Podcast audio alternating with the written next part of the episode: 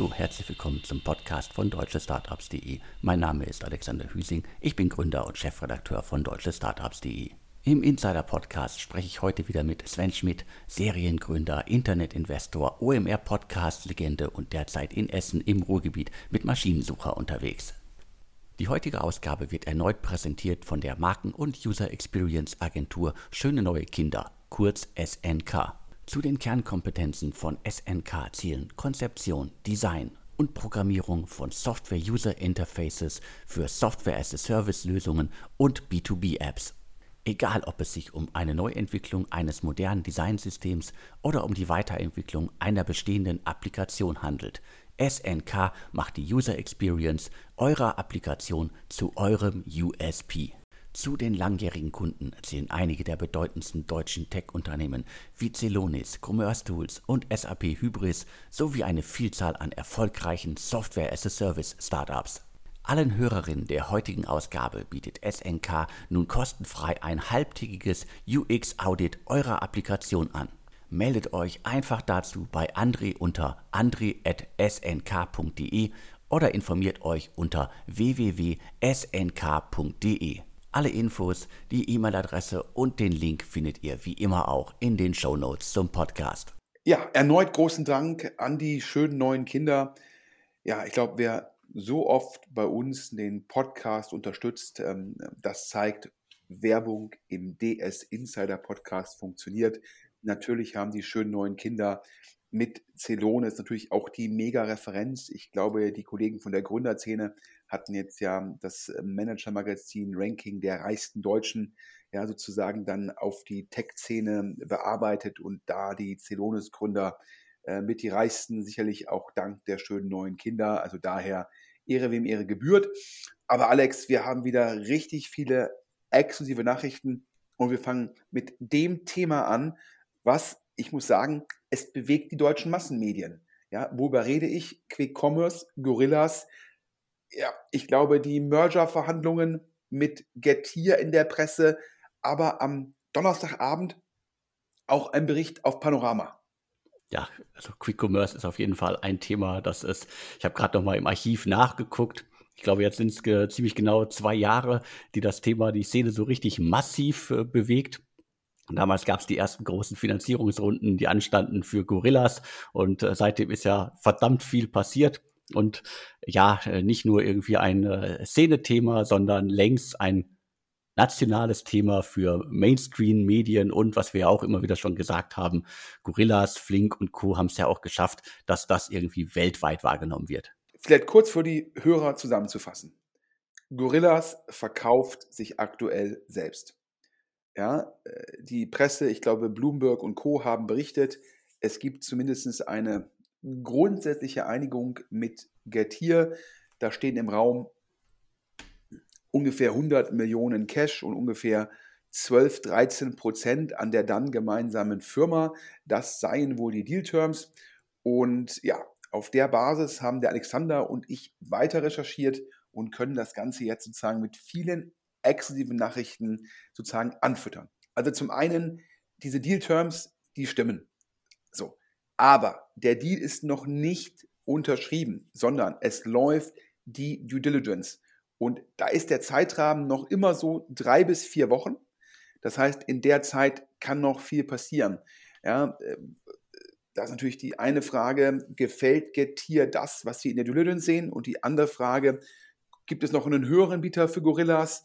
Oder macht Gorillas doch noch ein eigenes Fundraising? Das sind die ganzen möglichen sozusagen Optionen. Aber klar, äh, wie von Bloomberg berichtet, der Merger von Gorillas und Getir, das, Alex, ist die wahrscheinlichste Option. Und jetzt können wir sagen, das scheint auch das Management von Gorillas zu glauben. Denn CEO Adrian Frenzel, ich glaube, äh, Alex, dir auch ein Begriff? Ja, definitiv ein Begriff, ist ja schon eine ganze Weile in der Szene unterwegs und hat schon diverse Food-Themen bearbeitet. Adrian Frenzel, da sagen uns Top-Quellen, hätte mit Excel Partners, ja, meinem ehemaligen Arbeitgeber, wahrscheinlich neben Index, dem führenden europäischen VC, ja, ähm, hätte Adrian Frenzel Gespräche betreffend eines neuen Ventures geführt. Und zwar, es wäre um ein Produktivitätstool gegangen. Also so, so eine Art SaaS-Play. Und wow, ja, also ich glaube der Quelle. Und äh, das, was heißt das? Das heißt, dass das Management von Gorillas davon ausgeht, dass der Merger mit Getir klappt und dass sie dann nicht mehr lange Teil des gemeinsamen Managements sein werden, Alex. So sieht es dann aus. Also das ist dann äh, viel mehr als äh, eine Übernahme, sondern das ist dann wahrscheinlich so, äh, dass hier Getir Gorillas dann einfach mal plattwälzt äh, und äh, quasi die eigenen Leute da installieren wird. Denn, und das ist jetzt wirklich äh, nochmal eine Nummer exklusiver als die News, die wir betreffend Adrian Frenzel bringen konnten. Der Gründer, die Leuchtturmfigur, vielleicht der charismatischste Gründer von Berlin, Kahn Sümer, ja, ich sag mal Mr. Gorillas. Nach unseren Informationen hat er bei Adrian Frenzel müssen es ein offizielles Meeting gewesen sein mit Excel-Partners. Da ist schon was vorgestellt worden. Kahn Sümer streckt nur, wie sagt man so schön, ja, seine Finger, seine Fühler aus und guckt, was er als nächstes macht. Und führt da auch schon Gespräche mit VCs, die er halt gut kennt, um zu gucken, was hat er für Opportunitäten nach Gorillas. Das heißt, auch Kahn Sümer geht davon aus, A, der Merger mit Getir, der wird klappen.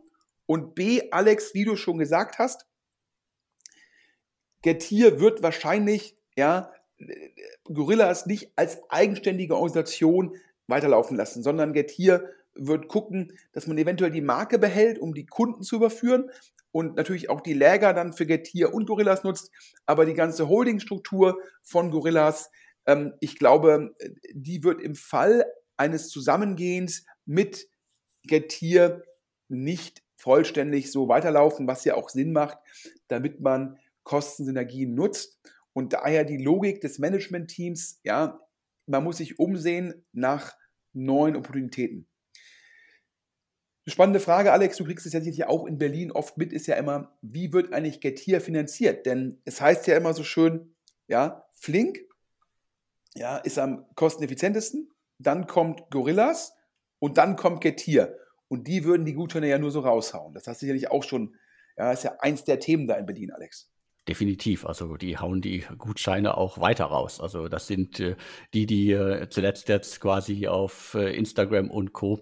mir regelmäßig immer noch auffallen, dass die immer noch aggressiv Marketing machen, also in der Online-Welt. Und Flink und Gorillas sehe ich im Moment vor allen Dingen offline. Das sind ja dann auch äh, Kampagnen, die schon von langer Hand geplant gewesen waren und jetzt auch noch stattfinden. Aber die harte Rabattschlacht, äh, die liefert sich auf jeden Fall Getir in Berlin. Und da hieß es ja immer mehr als 100 Millionen Burn. Und da war immer die Frage, wer finanziert das? Ist das Sequoia? Und da hatten jetzt eine Quelle gesagt, dass Getir als türkische Firma davon profitieren würde, dass es letztendlich zwischen der Türkei als Staat, als Land und Nationen des Mittleren Ostens eine Zusammenarbeit gäbe. Und im Rahmen der Zusammenarbeit hätten sich die roh, rohstoffstarken Nationen des Mittleren Ostens verpflichtet, in die New Economy, ja, in, in Tech-Themen in der Türkei zu investieren und davon würde Getir profitieren. Und das könne ein Erklärungsansatz sein, ähm, warum Getir weiter so aggressiv vorgehen kann, obwohl die Konkurrenz, ja insbesondere Gorillas, ja Schwierigkeiten hat, neues Kapital zu finden, um weiter so aggressiv zu wachsen. Und an der Stelle übrigens eine, eine nette Geschichte. Es gab ja in Frankreich die Übernahme, da hat, glaube ich, Gorillas, wenn ich mich recht entsinne, Alex, eine französische Firma gekauft, ich hoffe, ich spreche das richtig aus, Frichti? So zumindest äh, lese ich das auch. Äh, war jetzt auch eher ein ungewöhnliches Thema, äh, weil es ja nicht äh, um äh, klassisches äh, ja, Quick-Commerce-Themen geht, sondern im Grunde um fertige Mahlzeiten. Brecht das mal runter. Also das war im Grunde ein Deal, der immer verkauft worden ist. Hier erweitern wir unser Geschäftsmodell halt massiv. Und jetzt im Rahmen dessen, dass Gorillas hat ja mit Flink gesprochen. Das hieß ja auch lange im Berliner Flurflunk, Flink würde etwa Gorillas kaufen oder beide Firmen würden zusammengehen und jetzt ja der wahrscheinliche Deal mit Getir. Und natürlich haben im Rahmen dieser ganzen Kontakte viele Leute Einsicht da in die Bücher bekommen. Und jetzt haben wir aus einer Quelle gehört, was Gorillas für den französischen Anbieter gezahlt hat, nämlich 100 Millionen in Cash und 200 Millionen in Anteilen, in Summe 300 Millionen. Und der zweithöchste Bieter scheint Flink gewesen zu sein und die haben 80 Millionen in Anteilen geboten. Falls das stimmt, ja, hat sich sozusagen, hat Gorillas 220 Millionen mehr geboten als der zweithöchste Bieter und vor allem hat Gorillas 100 Millionen Cash, von den 300 Millionen 100 Millionen Cash. Und Alex, da, da merkt man halt, Gorillas ging davon aus, dass Cash kein Engpass sein wird. So scheint es zumindest. Also wenn man das äh, so raushaut, äh, dann äh, geht man vermutlich davon aus, dass man noch äh, reichlich davon hat, äh, beziehungsweise immer wieder Neues bekommt. Äh, das wäre für mich auch sozusagen die Sichtweise auf diesen Deal, wenn man irgendwie so viel in die Hand nimmt und auch wahrscheinlich, wenn man dann wirklich so viel mehr in die Hand nimmt als der nächste, der den Markt ja auch kennt und das Unternehmen auch spannend fand. Und dementsprechend habe ich dann halt auch mich gefragt, hier ähm, Leute gefragt, die da die Idee gemacht haben auf Gorillas, wie hoch war der Gorillas Burn? Und da haben die gesagt, der Gorillas Burn war in der Hochphase, jetzt mal abgesehen von so einer Übernahme, war der bis zu 60 Millionen hoch. Der ist jetzt runter auf 20, 25 Millionen. Das heißt, da gibt es schon Kosteneinsparungen. Und dann habe ich gefragt, wie verhält sich das denn zum Flink Burn? Und bei Flink war der Burn im Höhepunkt bei 40 Millionen, also, ja, also Gorillas Burn 60, Flink 40 im Höhepunkt und Flink ist jetzt runter auf 20. Das heißt, im Höhepunkt hatten wir Getir scheinbar mit über 100 Millionen, Gorillas mit 60 und Flink mit 40 und jetzt sind die, deutschen, die, die beiden deutschen Anbieter auf ungefähr 20 Flink und 20 bis 25 Gorillas. Das sind schon Zahlen, das ging halt in der Zeit, wo das Kapital de facto kostenlos war. Aber die Zeiten sind vorbei. Und ähm, an der Stelle vielleicht nochmal ein Ausflug in die USA und sind im Rahmen der Recherche auch die GoPuff-Zahlen genannt worden. GoPuff, Alex, ja, eigentlich äh, so ein bisschen das Vorbild. Ja, man kann ja sagen, Gorillas Flink inspiriert so ein bisschen von Getir in der Türkei, wo die früh dabei waren. Aber es gab genauso früh in den USA schon GoPuff. So sieht's aus und äh, dementsprechend, äh, klar, in Europa hatten wir häufig das nach dem Motto, hier ist äh, Gorillas hat einen Trend losgetreten, aber äh, Getir war da schon unterwegs und äh, GoPuff war da auch schon unterwegs. Das heißt, das, das ist eigentlich äh, die, die, die Vorlage, die Blaupause für viele andere gewesen in Europa. Und GoPuff, damit man mal so ein Gefühl für die Größe bekommt, GoPuff hat ähm, wohl aktuell so eine Runrate Revenue von 2,25 Milliarden Dollar. Das sind also so ungefähr so 190 Millionen GMV pro Monat.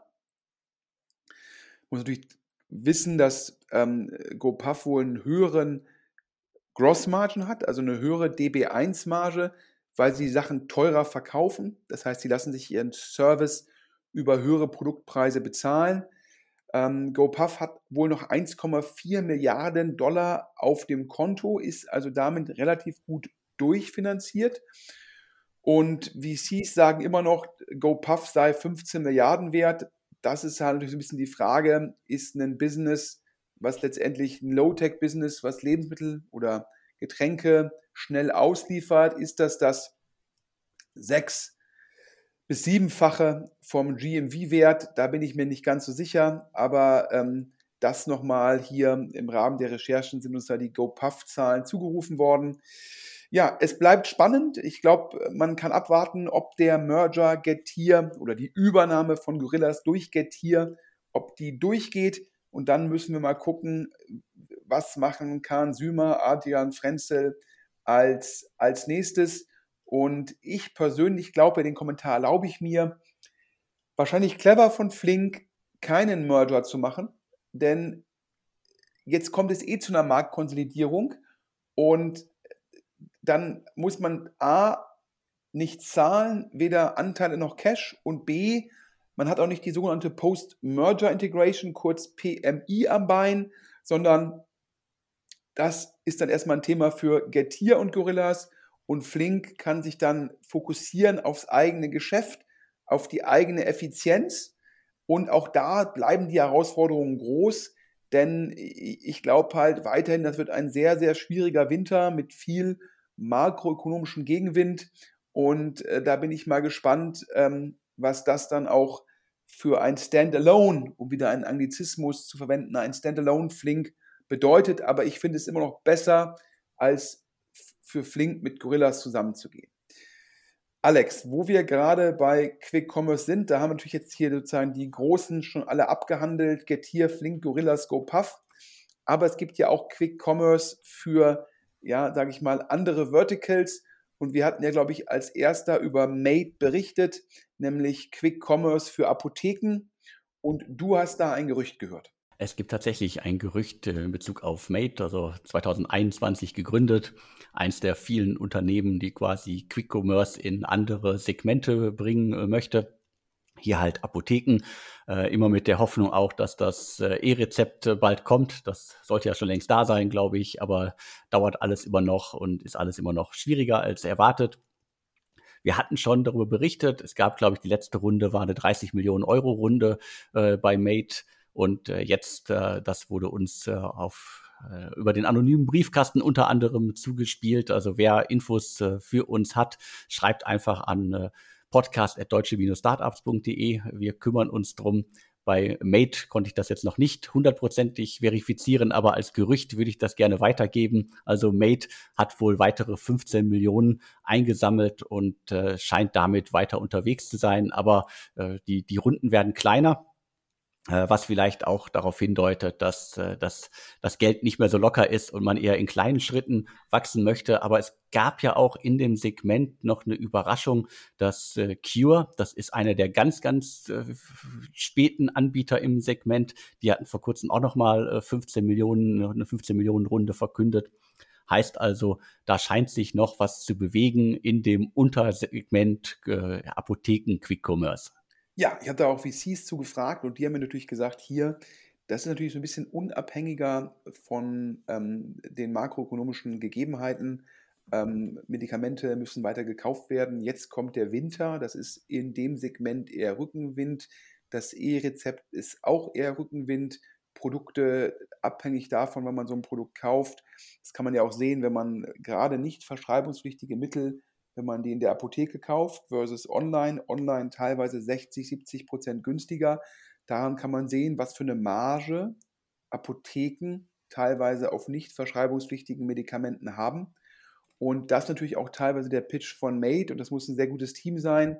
Und das erklärt, warum auf dem Segment die Investoren noch optimistischer sind als auf dem, sage ich mal, Gorilla-Segment. Also daher da noch Rückenwind und wahrscheinlich hat sich jetzt Made weiteres Kapital gesucht, um auch äh, genügend Runway zu haben, ja, um in diese, sage ich mal, E-Rezept sozusagen, äh, in, das E-Rezept-Zeitalter zu kommen. Also daher, äh, da ist man noch optimistischer.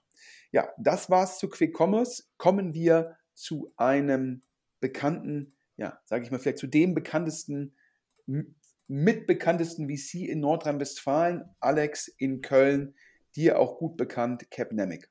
Klar, äh, Capnemic und Köln gehören zusammen und äh, das Team arbeitet ja schon etliche Jahre zusammen, hat schon viele Deals gemacht und wir haben auch, glaube ich, hier schon das ein oder andere Mal über die Highlights äh, in den einzelnen Fonds von Capnemic gesprochen. Da sind richtige Perlen drunter. Und wir können jetzt hier nochmal ein Update zu mindestens zwei Unternehmen geben ja, ich glaube, über die Perlen ist ja schon gesprochen worden. Ne? Adjust hervorragend verkauft. Dann gibt es noch Lean X und es gibt Staffbase. Und es gibt jetzt heute hier in dem Podcast gibt es eine sehr gute Nachricht und eine nicht so gute Nachricht aus dem Capnemic Portfolio. Die gute Nachricht, fangen wir mit der an, ist Staffbase. Da sind uns die aktuellen KPIs und nochmal Details zur Finanzierungsrunde geschickt worden. Alex, du erinnerst dich, da gab es ja in Q1 eine Runde. Ich erinnere mich gut, weil äh, Staffbase ist jetzt eins der Unternehmen, glaube ich, die äh, viele bis dahin nicht so richtig auf dem Schirm hatten. Äh, liegt sicher liegt daran, äh, dass äh, das Modell klingt jetzt erstmal äh, natürlich nicht, nicht so sexy, ist aber, glaube ich, äh, ein Modell, das viele Unternehmen brauchen. 2014 gegründet, das Unternehmen. Und äh, platt gesagt äh, kann man mit äh, Staffbase im Grunde äh, Mitarbeiter-Apps für den internen Gebrauch erstellen. Und die, die sind quasi mit, äh, mit der vergangenen äh, Runde, die es gab. Äh, und äh, da hast du jetzt gleich nochmal die, die, die passenderen Zahlen. Also März 22 habe ich hier stehen. Das war, glaube ich, offiziell verkündet. 106 Millionen Euro, die geflossen sind. Und hier stand in der PM, das ist ein Zitat, mit über einer Milliarde Euro bewertet. Also ein Unicorn, äh, das zur Hochphase quasi der, der Start-up-Welt in Deutschland entstanden ist. Und die hatten vorher auch schon reichlich Geld eingesammelt. Also ich glaube hier eine 145 Millionen Dollar Runde habe ich hier noch stehen. Und äh, äh, unter anderem halt neben Capnemic ist auch äh, Kizu dran beteiligt. Also da sind ein paar große Namen und General Atlantic und äh, Inside Partners sind auch mit an Bord. Und äh, weil du jetzt gleich wahrscheinlich dann noch einen Blick auf die Zahlen hast, äh, kann ich hier noch mal was äh, aus der Vergangenheit äh, in, in den Raum werfen. Ich habe hier noch die Zahlen von 2020. Das war ein Umsatz von knapp 15 Millionen und vorher waren es 10,2 Millionen. Und äh, Jahresfehlbetrag äh, 2020 äh, lag bei 16,2 Millionen und vorher waren es knapp 10 Millionen.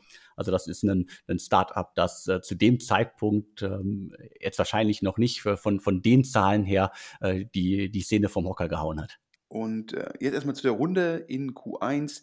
Da können wir jetzt hier verkünden, das waren nach unseren Informationen sogar 135 Millionen. 75 Millionen Eigenkapital und 60 Millionen Venture Debt, also Fremdkapital von der Silicon Valley Bank und das Eigenkapital hat die Firma bewertet Post Money mit einer Milliarde. Also daher die Unicorn PM, das war kein Fake, sondern das ist zutreffend. Staffbase ist ein echtes Unicorn.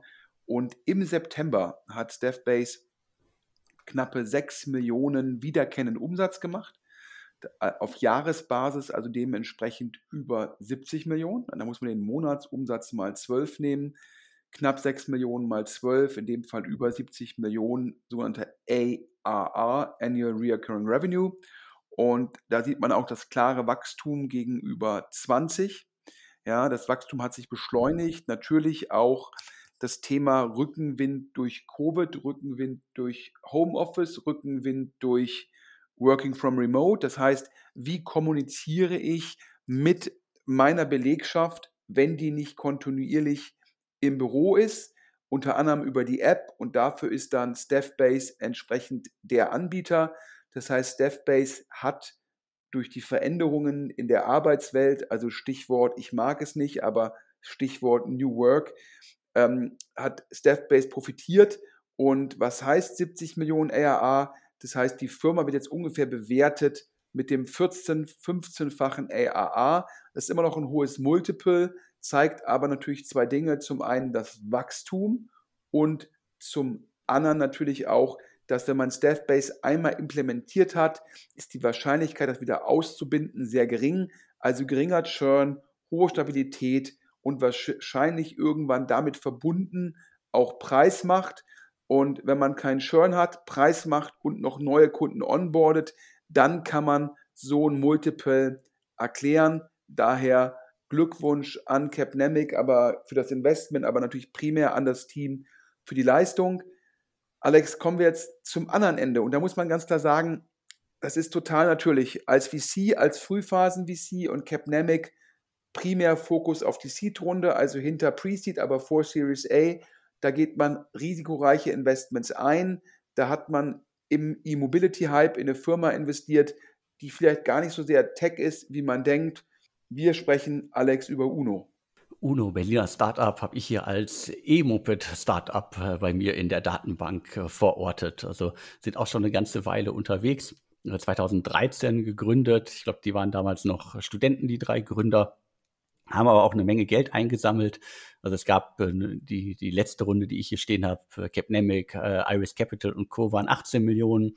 Vorher müssten auch schon mal irgendwie äh, rund 18 äh, Millionen reingeflossen sein. Also die haben eine Menge Geld bekommen und haben auch irgendwie quasi äh, international äh, sozusagen PR gemacht und äh, waren da, glaube ich, auch äh, gut, gut aufgestellt. Also eins der vielen Mobility-Startups, die auch äh, ja durch Corona im Grunde extrem auf dem Schirm gekommen sind bei diversen Nutzern, aber halt vor allen Dingen bei VCs. Und man muss sich jetzt ex post natürlich fragen, ist jetzt ein, ich hätte jetzt Scooter gesagt, du hast Moped gesagt, ich glaube, es ist eher so, so ein Uno, sieht so aus wie so ein italienisches, ähm, wie so ein italienischer Scooter. Ähm, ist jetzt im Endeffekt dort ein E-Motor alleine zu dem Zeitpunkt ein differenzierender Faktor gewesen, der ausreicht, um da eine Firma zu bauen? Ist das nicht eigentlich zu sehr Hardware und zu wenig Software? Ähm, ich glaube, das kann man ex post zumindest anmerken.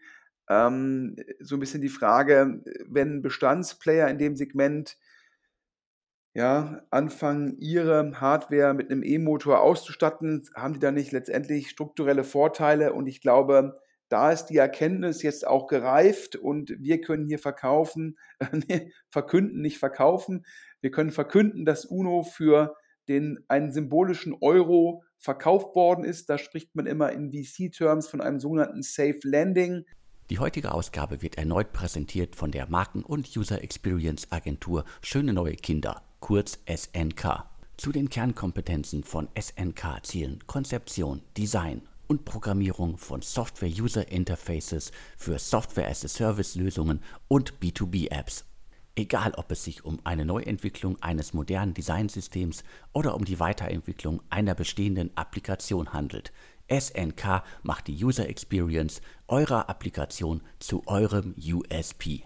Zu den langjährigen Kunden zählen einige der bedeutendsten deutschen Tech-Unternehmen wie Celonis, Commerce Tools und SAP Hybris sowie eine Vielzahl an erfolgreichen Software-as-a-Service-Startups.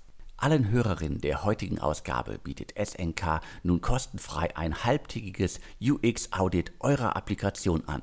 Meldet euch einfach dazu bei André unter andre.snk.de oder informiert euch unter www.snk.de. Alle Infos, die E-Mail-Adresse und den Link findet ihr wie immer auch in den Show Notes zum Podcast. Ja, da hat man also eine Heimat gefunden für eine Portfoliofirma, um eine Insolvenz oder ähnliches zu verhindern oder eine Liquidation. In dem Fall der Käufer, glaube ich, ein holländisches, ein holländisches Konglomerat im Bereich Mobility, glaube ich, hier in Deutschland bekannt, gibt diese sehr schicken holländischen Damenfahrräder, Gazelle, glaube ich, genannt. Und eine der Marken von denen, die haben Uno gekauft.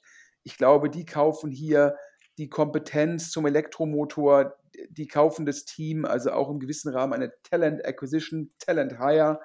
Ähm, die können dann halt ihre Bestandssachen halt wahrscheinlich mit den UNO-Technologien aufwerten. Daher macht es für beide Seiten Sinn. Wir haben gehört, neben dem symbolischen Euro gibt es da auch, falls es sehr erfolgreich wird, nochmal einen Nachschlag.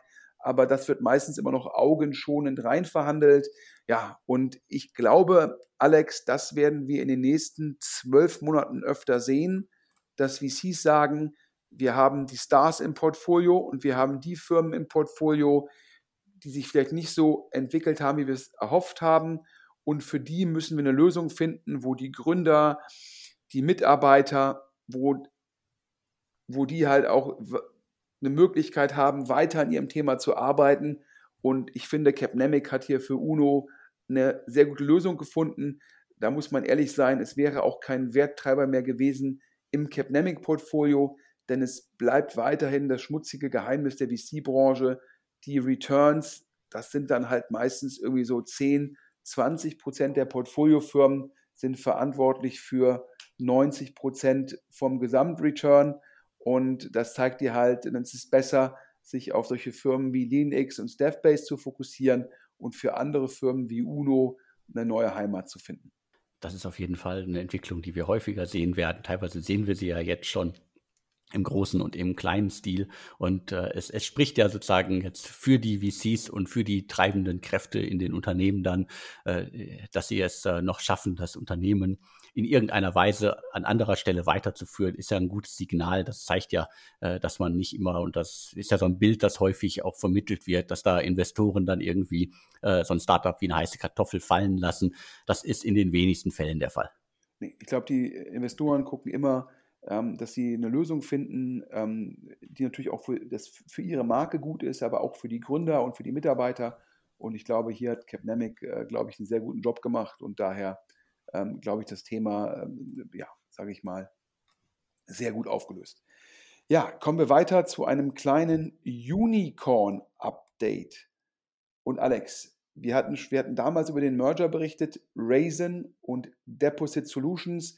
Das waren, sind Anbieter, die bieten, ich sag mal, aus Anlegerperspektive, ich nenne es jetzt mal Zinsarbitrage an, indem sie für Banken äh, Festgeld suchen bei Konsumenten, die dann dort mehr Zinsen bekommen als bei ihren Heimatbanken in Anführungsstrichen. Und dann sind diese beiden Konkurrenten, haben zusammen einen Merger gemacht. Und dann hatten wir vor kurzem über den Bridge berichtet, oder? Genau, ist auch schon eine Weile her. Also es kommt einem immer vor, als ob es gestern war, aber es ist schon ein bisschen länger her. Also im, im Januar hatten wir darüber berichtet, dass es ein Convertible über 30 Millionen gab. Und unsere Aussage damals war, dass das halt definitiv auch zu einer schlechteren Bewertung war. Und wenn man sich nochmal äh, das Unternehmen anguckt, äh, dann ist wahrscheinlich den meisten eindeutig, worum es geht. Wenn man sich die, die Markennamen anguckt, also Zinspilot und Weltsparen sind unter anderem die Marken in, in Deutschland. Und dann versteht man, glaube ich, auch das Modell auf, auf den ersten, auf, besser, besser als wenn man die, die Firmennamen hört.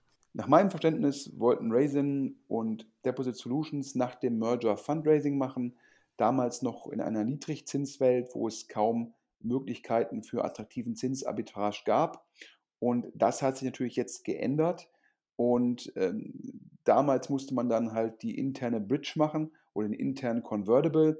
Jetzt sozusagen die höheren Zinsen führen zu additiven Upside und VCs, die erst sozusagen die gemergte Einheit niedriger bewertet haben, bewerten sie jetzt wieder mit dem äh, Mergerwert von über 2 Milliarden, also ein doppeltes Unicorn, äh, weil man sich jetzt über die neue Zinswelt da draußen Upside verspricht. Also nicht jedes Startup leidet unter den höheren Zinsen. Im Falle von Raisin und Deposit Solutions gibt es hier Upside. An der Stelle können wir auch berichten, dass Tim Sievers, der Gründer von Deposit Solutions, der ist allerdings nach dem Merger ausgeschieden aus der Firma. Ähm, also so ein bisschen das, was eventuell Adrian Frenzel vorhat, hat der schon gemacht. Aber auf jeden Fall gute News, weil wir hatten schon so ein bisschen Angst davor, dass da aus einem Unicorn vielleicht ein Nicht-Unicorn wird. Aber hier scheint jetzt die neue Zinskurve Rückenwind zu sein. Und dann, Alex, zu dem Thema, was eigentlich jetzt französisch ist und nicht deutsch, aber wir hatten damals, glaube ich, als erste das Investment von Benchmark in So Rare hier im DS Insider Podcast verkünden können.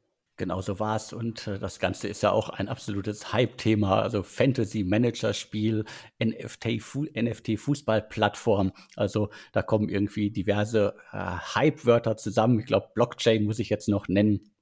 Und das Ganze, wer es nicht kennt, muss man sich wirklich als quasi äh, Panini-Album in digitaler Form vorstellen, äh, wo man halt auch noch viel mehr machen kann. Also äh, kaufen, verkaufen, äh, quasi Fantasy äh, in Anführungsstrichen äh, Teams zusammenstellen und so weiter. Und äh, das ist irgendwie ein, ein Riesenthema, nicht nur in Europa, sondern vor allen Dingen in den USA, wo solche Themen ja schon auch in äh, ohne, ohne die Buzzwords äh, NFT und Blockchain schon früher irgendwie eine ganz große Nummer waren. Ja, ich glaube in den USA Depper Labs, die das für die NBA machen, gemacht haben. In Deutschland gibt es, glaube ich, auch einen Anbieter, den du ganz gut kennst. Genau, in Deutschland, in Berlin gibt es äh, Fanzone.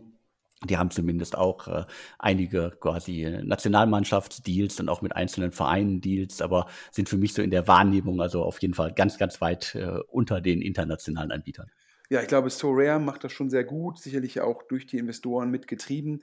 Und wir haben hier für die Hörer die Q2-Zahlen von So Rare. Auf der Plattform gab es ein Gross Merchandising Volume, also GMV, von 123 Millionen. Nach unserem Verständnis die sogenannte Take Rate von der, vom Marktplatz 30 Prozent. Das heißt, ein Innenumsatz von 36 Millionen in Q2, das heißt 12 Millionen pro Monat und das mit ungefähr immer so guten 200.000 täglich aktiven Nutzern. Das heißt, ja, das sicherlich aufgrund der hohen Preise ist das eigentlich gar nicht so sehr Massenmarkt, Alex, sondern ich sag mal sehr wohlhabende Sammler. Und das Ganze äh, immer noch bewertet die Firma mit 3,6 Milliarden, also fast ein vierfaches Unicorn. Anders ausgedrückt, ja, ungefähr ein Umsatzmultiple von 25. Ja, ein sehr hohes Multiple liegt auch daran, dass auch bei Sorare gesagt wird, da kommt jetzt noch mehr. Sorare hat Deals gemacht mit US-Sportligen, die in den Umsatz einzahlen, kurzfristig allerdings wohl auch dazu führen werden, dass Sorare Cashflow negativ wird, denn es müssen sogenannte Garantiesummen gezahlt werden. Das heißt, solche Ligen wie die NBA, wie die NFL, wie die, wie die NHL, die sind in so einer machtvollen Position, dass sie von Anbietern wie Sorare von vorne sagen können, du musst mir x Millionen Dollar mindestens zahlen, damit ich mit dir überhaupt zusammenarbeite. Und das ist dann, glaube ich, immer die Kunst, wie verhandle ich so einen Deal und wie bekomme ich so einen Deal über meine Kundenbasis dann halt entsprechend monetarisiert. Ähm, ich glaube, der Markt bleibt spannend. Ich habe es ja schon, äh, ob es jetzt hier im Podcast ist oder in meinem OMR-Podcast mit Philipp Westermeier, immer gesagt, ich bin da ja so ein bisschen skeptisch, wo der intrinsische Wert davon ist. Aber Alex, lassen wir uns überraschen. Wir lassen uns auf jeden Fall überraschen. Also das äh, Thema ist auf jeden Fall extrem heiß. Und äh, wie gesagt, wenn man sich in den USA anguckt, äh, ganzen Fantasy-Football-Manager, die es da schon in der Vergangenheit gab und äh, Sorare hebt das ja auf die, auf die absolute neue Dimension. Das wird auf jeden Fall noch ein Thema sein, das äh, jahrelang auf jeden Fall ein Hype sein wird.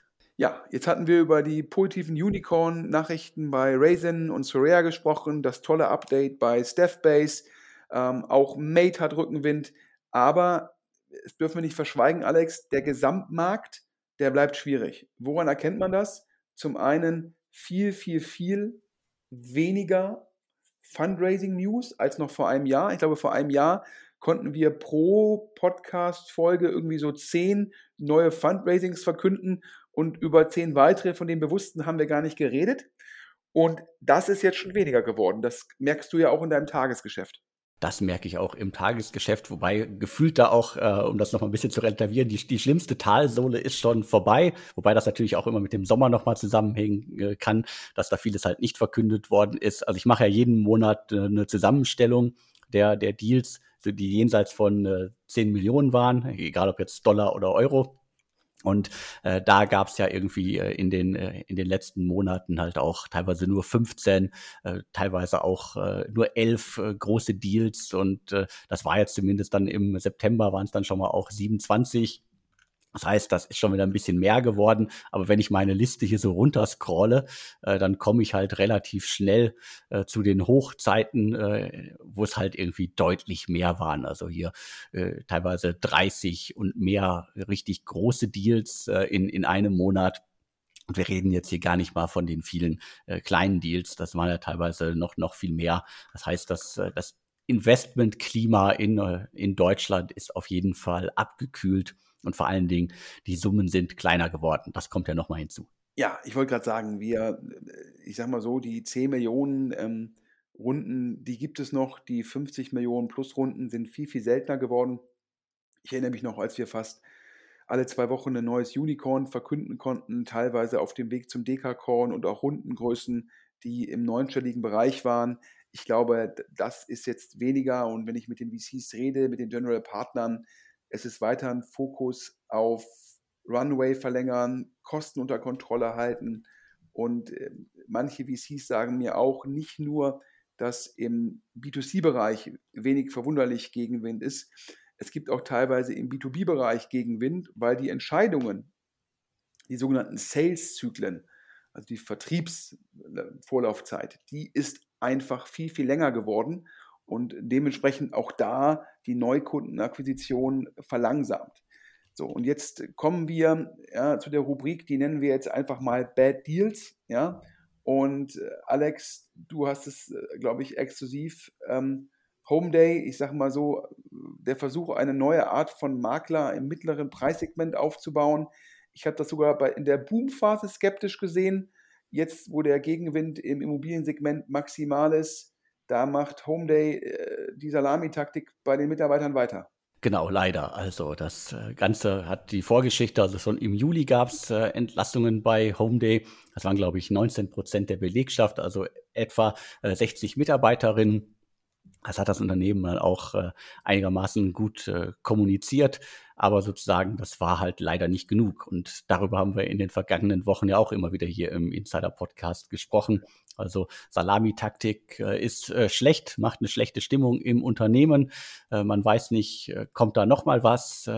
Gibt es da irgendwie nicht irgendwie besser einen, einen großen Kahlschlag, das ja viele auch empfehlen?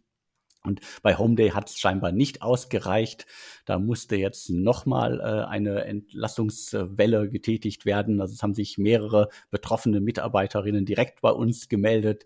Die sprechen auch nochmal so insgesamt von äh, 20 Leuten, die abermals jetzt äh, gehen müssen.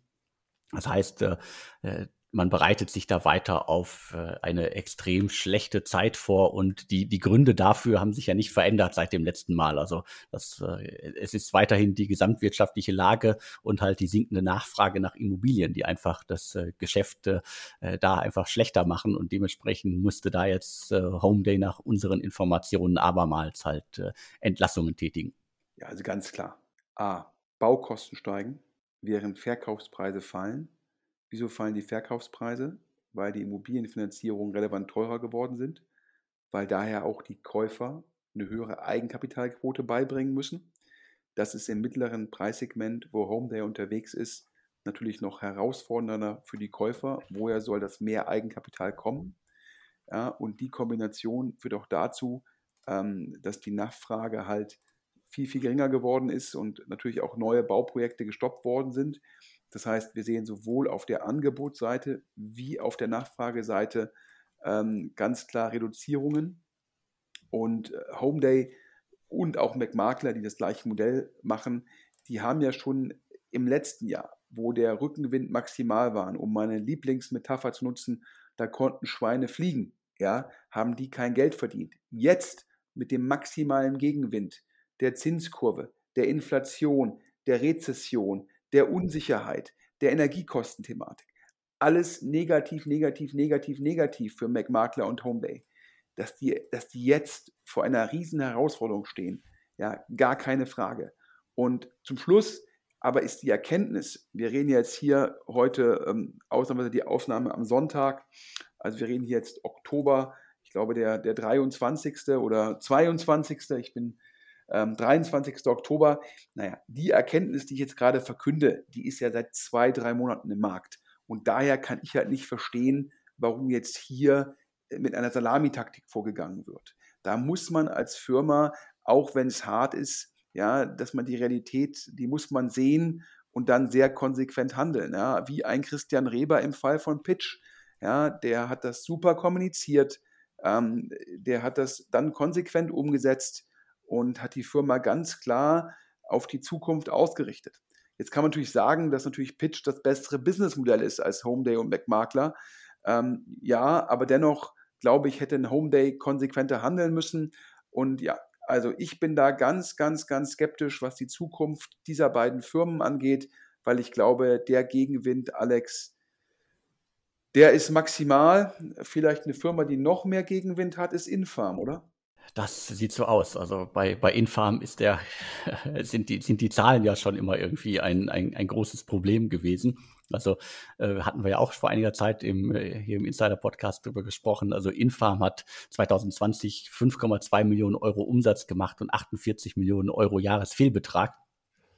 Das sind irgendwie schon mal äh, Zahlen, die auf jeden Fall man verdauen muss, wenn man bedenkt, dass sie halt äh, salopp gesagt halt Basilikum und äh, Co. verkaufen und das irgendwie halt teilweise im wenigen Euro-Bereich. Das heißt, die müssen verdammt viel Basilikum verkaufen, um da noch, noch viel mehr Umsatz zu machen. Und das wird ja nicht einfacher, wenn man smarte Kühlschränke hat, die halt sehr viel Strom brauchen. Ja, also in, Infarm, Infarm, das Modell, mit den Veränderungen, die wir in den letzten zwölf Monaten haben, kann ich mir nicht vorstellen, dass die Firma ohne rele relevante Veränderungen äh, nachhaltig ist. Denn ähm, Infarm hat für die Supermärkte, wo, sage ich mal, diese äh, Einheiten stehen, die sind vorfinanziert worden von Infarm. Die Vorfinanzierung von Hardware und Co. ist einfacher bei geringen Kapitalkosten. Die Kapitalkosten sind stark gestiegen. Der Betrieb von diesen Einheiten ist sehr, sehr energieintensiv. Die Energiekosten sind relevant gestiegen. Das zweite Problem. Das dritte Problem, die Sachen von Infarm sind relevant teurer. Ja, ähm, wenn ich die Minze von Infarm kaufe versus vielleicht vom türkischen Gemüsehändler um die Ecke, reden wir über einen Kostenfaktor vom drei- bis vierfachen. Ja, wenn das verfügbare Einkommen ähm, der Bevölkerung fällt, wird die Bevölkerung gucken, dass sie für ihr Geld mehr bekommt. Auch das ist negativ für Infarm. Das heißt, ich persönlich ähm, sehe für Infarm die Kombination aus Zinskurve, Energiekosten und verfügbarem Einkommen ist für Infarm sehr, sehr negativ. Und ich hätte Infarm und deren Kennziffern im Sinne von Umsatz, Verlust und Burn habe ich schon vorher als kritisch erachtet. Auch da ist die Frage, ist das eigentlich ein Venture-Geschäft oder ist das nicht eigentlich Maschinenbau? Und ich glaube, äh, es ist eher äh, sehr kapitalineffizienter Maschinenbau, der jetzt in den maximalen Gegenwind rein, reinfährt. Und ich glaube, ein Infarm, wenn es geht, müsste sich neu erfinden, um als Firma nachhaltig zu sein, Alex. So sieht es aus. Also das Modell fahren sie jetzt schon eine ganze Weile und wenn es irgendwie zu, zu Hochphasen nicht funktioniert hat, dann wird es jetzt wahrscheinlich in der jetzigen Situation noch, noch viel schwieriger. Ja, und über Quick Commerce haben wir ja schon geredet. Auch da natürlich die, die Unit Economics waren das Problem und Inflation, höhere Personalkosten, höhere Energiekosten, äh, weniger verfügbares Einkommen, um für solche Luxusservices zu zahlen, äh, macht es schwieriger. Ähm, auch da natürlich die höheren Kapitalkosten führen zu Schwierigkeiten im Fundraising. Aber darüber haben wir eingehend schon gesprochen. Ja, und dann zum Schluss, darüber hatten wir auch schon gesprochen. Jetzt ja, hat sich Bird nicht besser entwickelt und Lime versucht noch eine neue Geschichte zu erzählen.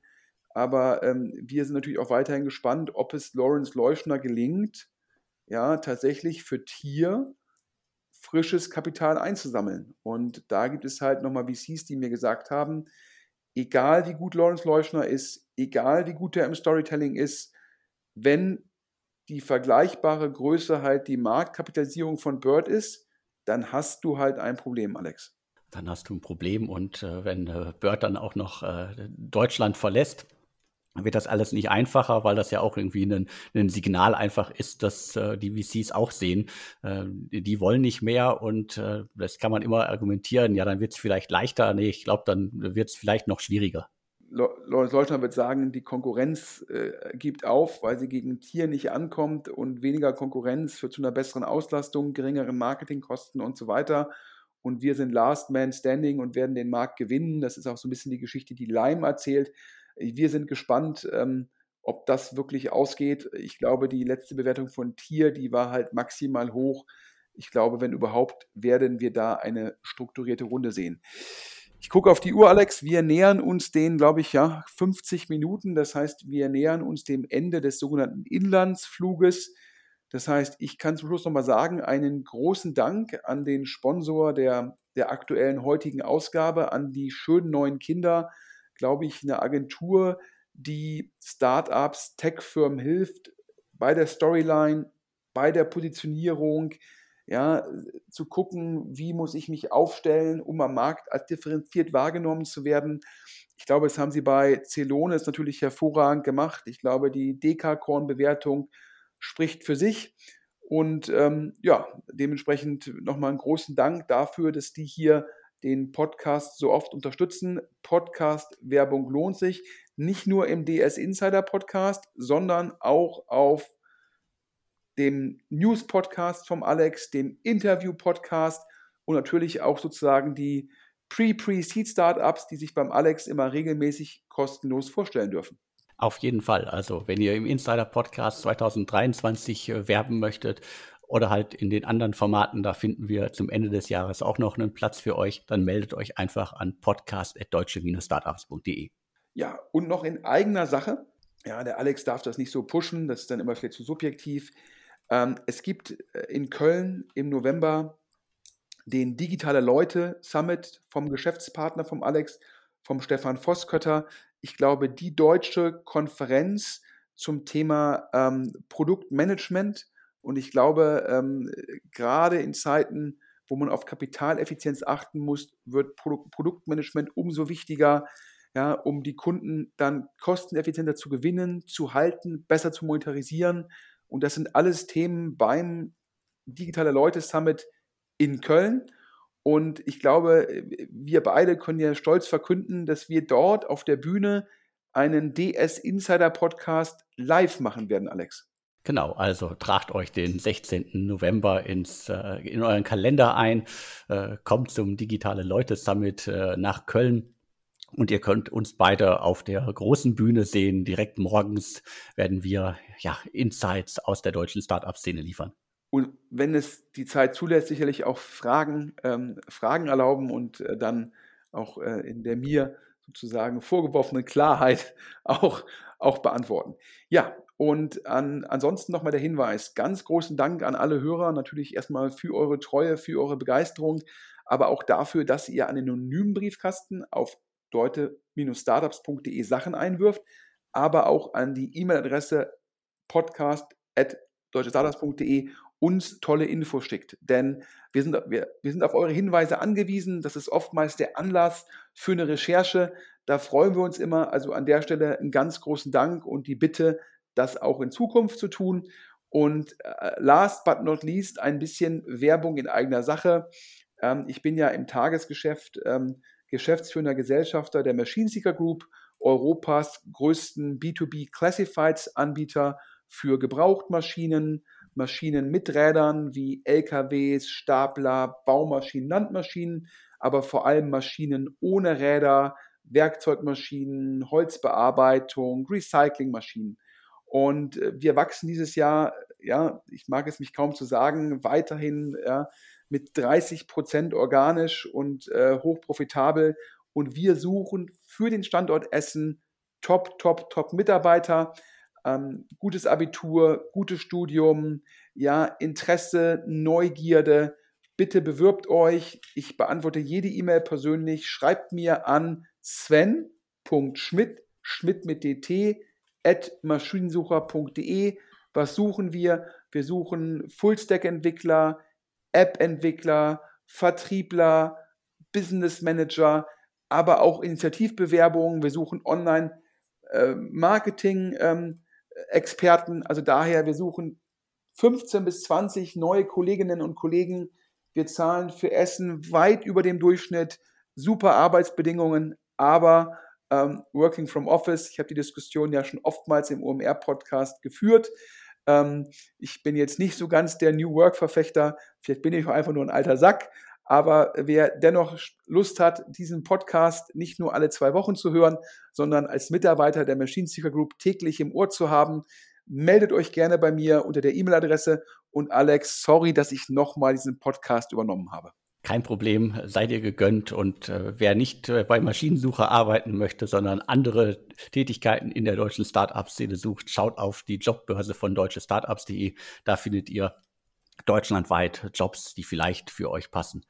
Ja, klar, ich glaube, jeder, der muss jetzt fair sein. Ne? Also viele, viele, sage ich mal, Jobverluste, die wir aktuell sehen von, von solchen Firmen wie Homeday, sind ja oftmals in Berlin.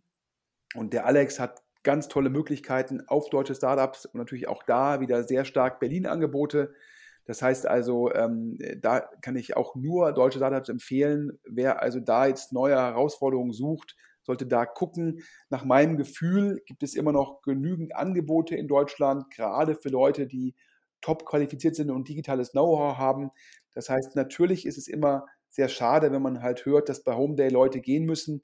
Aber ich glaube, die haben jetzt noch die Möglichkeit, neue Top-Jobs zu finden, Alex.